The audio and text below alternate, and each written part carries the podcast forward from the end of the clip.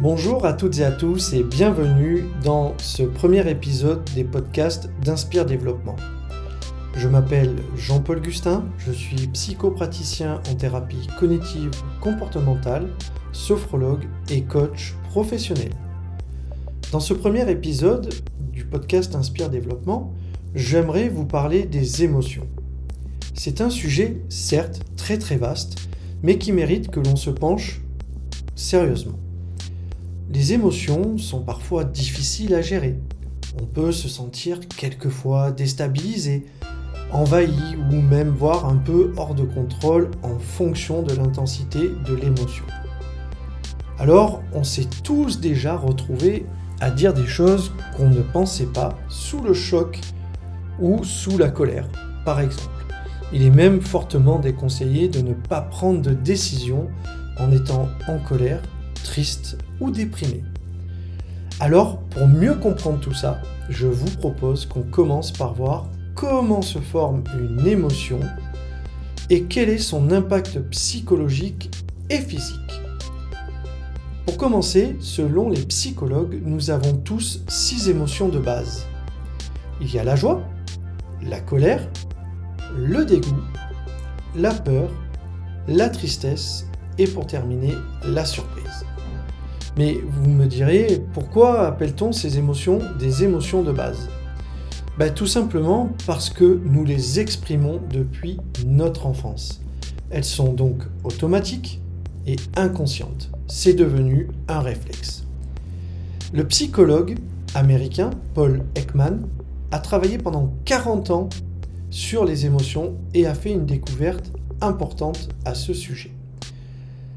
Cette découverte, c'est que les expressions faciales, qui correspondent, elles, à quatre émotions de base, à savoir la peur, la colère, la tristesse et la joie, sont reconnues partout dans le monde et ce, indépendamment des différentes cultures. Il a observé que des personnes isolées du monde, ayant une culture différente de nous, peuvent identifier les expressions de l'émotion d'individus sur des photographies dont les cultures sont connues, telles que la nôtre. Elle pourrait également attribuer les expressions du visage à des descriptions de situations. Sur cette preuve, il a conclu que certaines émotions de base sont innées à tous les hommes. Mais alors, comment les émotions prennent forme dans notre corps? Tout d'abord, les émotions se forment au niveau du système limbique de notre cerveau et bien avant qu'on en ait conscience. Concrètement, que ce soit un son, une parole ou une odeur, les émotions vont stimuler cette partie du cerveau et les transmettre au corps dans son ensemble. Mais du coup, comment fonctionne une émotion? Premier point, ce qu'il faut savoir, c'est qu'en l'absence de pathologie significative, il existe chez chaque individu une fluidité des émotions. Et l'émotion véritable ne dure que quelques minutes. L'émotion se déroule en trois étapes. Il va y avoir la première étape, le temps de charge. C'est la perception et l'interprétation de l'événement, déstabilisant le cerveau limbique et amygdale, qui elles sont chargées chargées de gérer les émotions, qui vont donc libérer des hormones spécifiques. Le deuxième temps, c'est le temps de tension. Ici, le corps se met en tension en mobilisant son énergie pour agir et mettre en place une réponse adaptée. Par exemple, une réponse adaptée peut être l'attaque ou la fuite, il y en a d'autres effectivement que l'on pourrait citer. Le troisième temps est le temps de décharge. À ce moment, se manifeste l'expression de l'émotion, qui du coup devient visible pour l'extérieur et par les autres. C'est une phase qui permet au corps de revenir à son équilibre de base. Chaque émotion a sa propre fonction, son, mode de tension et de décharge bien particulier. Je vous propose maintenant de voyager dans notre cerveau mieux comprendre le fonctionnement des émotions. Alors, Pour commencer, le cerveau est constitué de trois grandes parties. Le néocortex, le système limbique et enfin le système reptilien. Ce dernier, le système reptilien, représente le cerveau primaire. Il est responsable des instincts. Par exemple, euh, bah, prendre la fuite ou euh, simplement l'instinct de survie. Le système limbique, lui, représente le centre des fonctions cognitives supérieures et concerne ainsi, par exemple, la stratégie, les raisonnements spatiaux et long terme, la perception, la pensée consciente ou encore le langage. Ce dernier, le néocortex ou nouveau cerveau, s'est développé à partir du système limbique dans l'histoire de l'évolution du cerveau de l'homme. Ce qui pourrait donc expliquer le rôle crucial des émotions sur le fonctionnement du cerveau et notamment de la pensée. Mais revenons au fonctionnement des émotions. Lorsque le cerveau reçoit des signaux sensoriels, deux voies sont empruntées en parallèle par les informations reçues. Prenons l'exemple d'une réaction émotionnelle de la peur suite à un signal visuel. Par exemple, l'apparition d'une migale euh, dans notre champ de vision. Euh, qui d'entre nous n'a jamais eu euh, peur de voir une migale ou des choses de ce genre-là? Qu'est-ce qui se passe? À ce moment-là, vous sentez le frisson parcourir vos bras, votre dos, dû à cette, à cette pensée peut-être que la migale peut vous attaquer. Revenons donc au fonctionnement à nouveau du cerveau par rapport à l'émotion. Le signal visuel part de la rétine lors de la vision de cette migale pour aller vers le thalamus qui est la partie du système limbique.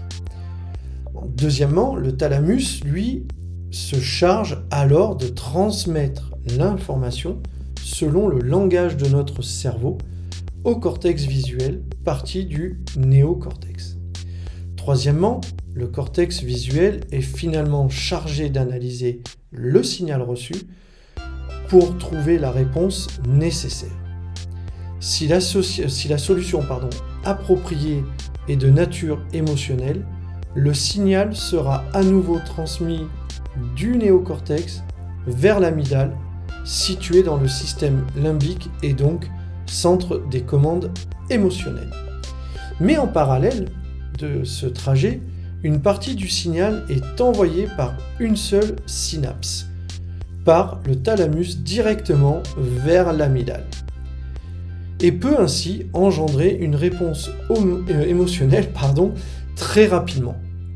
Cette voie rapide reste néanmoins primitive et détachée de toute analyse cognitive. Elle est ainsi complétée a posteriori par la voie empruntée par le néocortex qui peut établir un plan d'action plus élaboré et plus adéquat. Les émotions peuvent ainsi se déclencher sans la moindre intervention de la pensée et donc prendre le dessus sur la raison pendant un temps donné avant que le système cognitif ait pu analyser l'information rationnellement.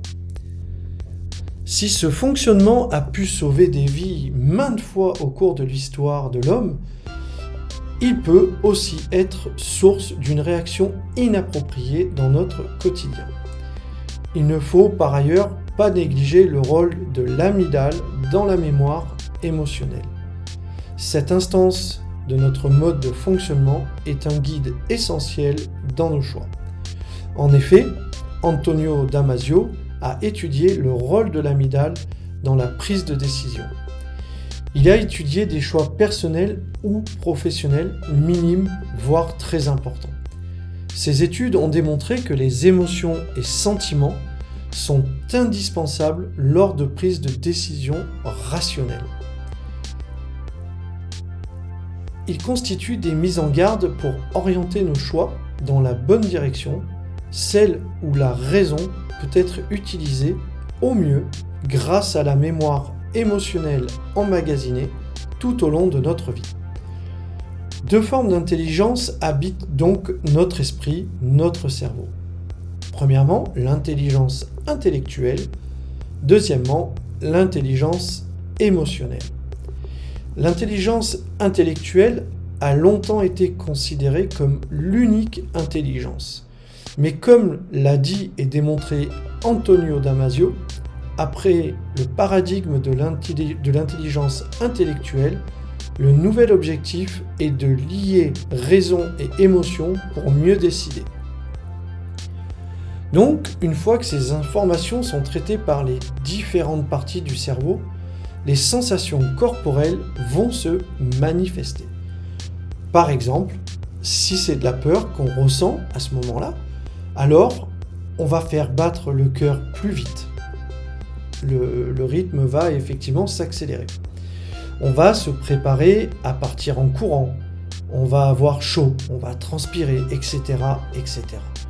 Donc voilà comment se forme une émotion euh, et, son impact physique sur notre corps. Ce qui est très intéressant, c'est que rien que par la, pensée, on peut créer une émotion. Ça veut dire qu'on n'a pas besoin d'avoir un stimuli, extérieur pour ressentir quelque chose. Il suffit simplement de penser pour créer une émotion. En tout cas, aujourd'hui, on ne peut plus nier que les émotions ont un énorme impact sur notre santé psychique et donc physique. Plus d'une centaine d'études ont été menées à ce sujet et elles ont démontré que, par exemple, le stress et la tristesse notamment vont affaiblir notre système immunitaire ce qui est donc fort probable pour les personnes qui ont une, anxiété chronique, par exemple, ou de longues périodes de dépression.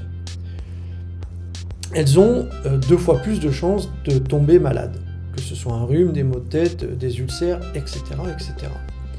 J'ai d'ailleurs prévu de faire un épisode consacré euh, vraiment à la pensée positive et à l'optimisme parce que c'est vraiment un sujet qui d'une part me passionne et qui aujourd'hui a toute sa place dans notre société. Donc, on a vu qu'une émotion peut euh, vraiment avoir un énorme impact sur notre corps. D'où l'importance de pouvoir l'exprimer de manière sérieuse et dans une certaine culture et société actuelle, exprimer ses émotions, c'est pas forcément très très bien vu, on ne va pas se le cacher. On peut même avoir quelquefois euh, avoir été conditionné en grandissant à ne plus réfléchir qu'avec sa tête et arrêter de donner trop d'importance à ses émotions. Ce qui est assez dangereux à mon sens pour notre développement personnel et développement professionnel. Parce que depuis des milliers d'années, les émotions sont là vraiment pour nous protéger. Que ce soit la peur, qui nous a aidé à fuir, par exemple, comme on l'a vu précédemment, devant un danger, ou la joie qui, elle, nous a permis d'avoir cet élan pour être plus motivé, partir à la découverte d'autres lieux, et euh, même la tristesse qui, elle, permet parfois de créer un certain lien avec d'autres individus. Donc, les émotions, aujourd'hui, jouent un rôle fondamental dans notre vie et dans nos relations avec les autres bien évidemment. Comme je l'ai expliqué au tout début, concernant la formation d'une émotion, si on ne l'exprime pas de façon saine, ça peut avoir des répercussions sur notre santé, notre santé pardon, ou notre bien-être de manière générale. Cependant, il est parfois quand même difficile d'exprimer certaines émotions, comme la colère ou la tristesse. Si pour beaucoup, c'est quelque chose qui n'est pas facile à gérer, il y a ce qu'on appelle la sublimation émotionnelle. Quand on parle de sublimer ses émotions ou transmuter ses émotions, ça veut dire transférer l'énergie de cette émotion vers quelque chose de productif, comme par exemple le travail, le sport ou d'autres hobbies que vous pourriez avoir. Pour être tout à fait honnête, ce podcast est d'ailleurs né d'une certaine forme de sublimation, d'un transfert de mes propres émotions. Lorsque j'ai créé ma société, j'étais dans une période de remise en question, de doute, euh, et qui du coup m'angoissait pas mal au quotidien.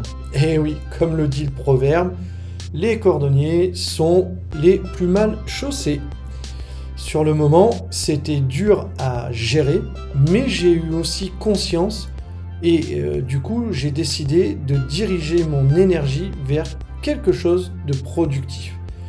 Évidemment, la pratique du sport, de la méditation, ça aide très clairement et euh, je peux en parler en connaissance de cause. Mais si ça devient trop compliqué et difficile à gérer, à gérer, il ne faut pas hésiter à se tourner vers une thérapie avec un professionnel qui saura vraiment vous guider et vous conseiller en fonction de notre cas particulier. D'ailleurs, je vous invite à venir voir euh, les différentes solutions que l'on propose sur notre site www.inspire-formation.com. Enfin, je voulais vous parler de l'échelle des émotions, et plus précisément de l'échelle des émotions d'Abraham X. Le but de cette échelle est de vous aider à gravir les échelons vers le niveau supérieur, euh, quel que soit l'état dans lequel vous vous trouvez dès le départ. Lorsque vous avez repéré votre place sur cette échelle émotionnelle, essayez de trouver des pensées qui vous feront vous sentir un peu mieux. Et gravissez tranquillement, step by step comme on dit, les échelons. Directement euh, passer d'un niveau à un niveau pour atteindre le niveau de la joie. Excusez-moi pour mes petits cafouillages. N'hésitez pas à imprimer euh, l'image de manière à pouvoir l'utiliser plusieurs fois. Je vous mettrai le lien en, description du podcast. Mais du coup, comment fonctionne cette échelle des émotions? Donc, premièrement, il va falloir repérer l'émotion que vous ressentez actuellement. Deuxièmement, trouver une pensée qui vous permettra de vous focaliser sur l'émotion supérieure.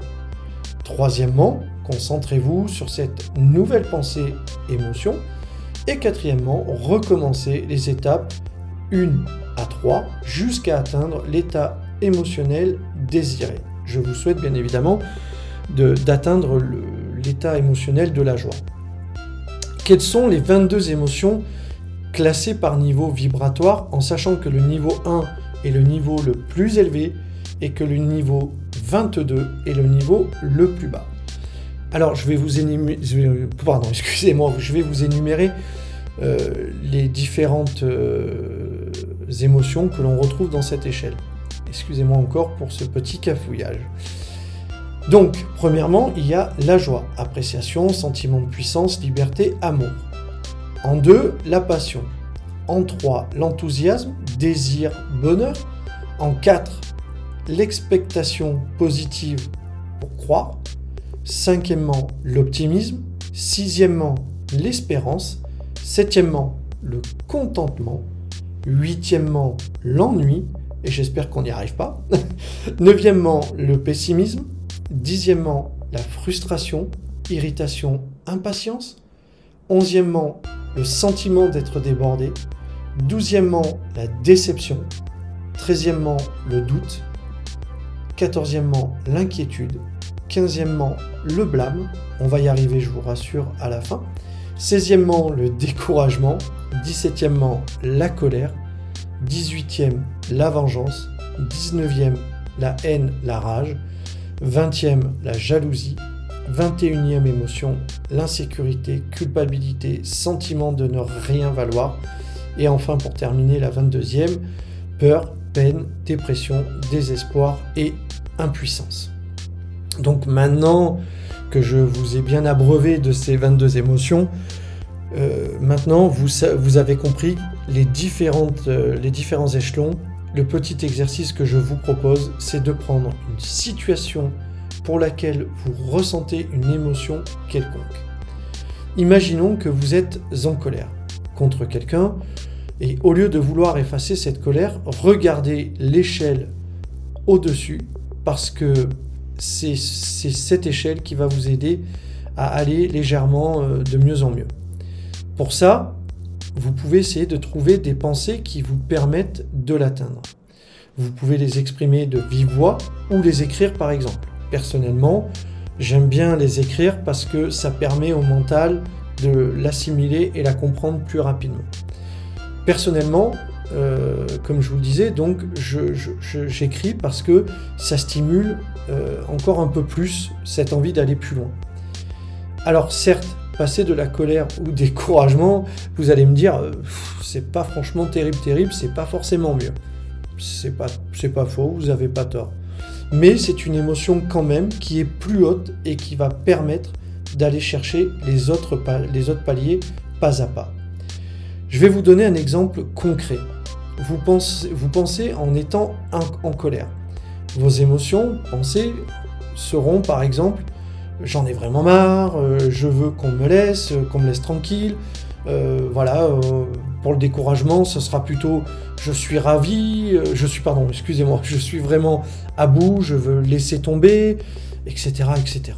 Ensuite, on monte au blâme. Alors là, ce sera plutôt des réflexions du style de toute façon, c'est de sa faute.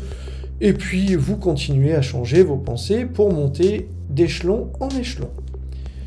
Donc, au-dessus, vous avez l'inquiétude et souci. À ce stade, vous pouvez avoir des pensées comme comment je vais faire maintenant pour avancer dans mes projets? Euh, voilà, tout un tas de pensées qu'on a quasiment tous au quotidien. Avec l'échelon suivant, ce qui est donc la déception, ce sera je suis déçu, je pensais que ça allait marcher, mais du coup, bah, ça va marcher, donc euh, je suis complètement déçu.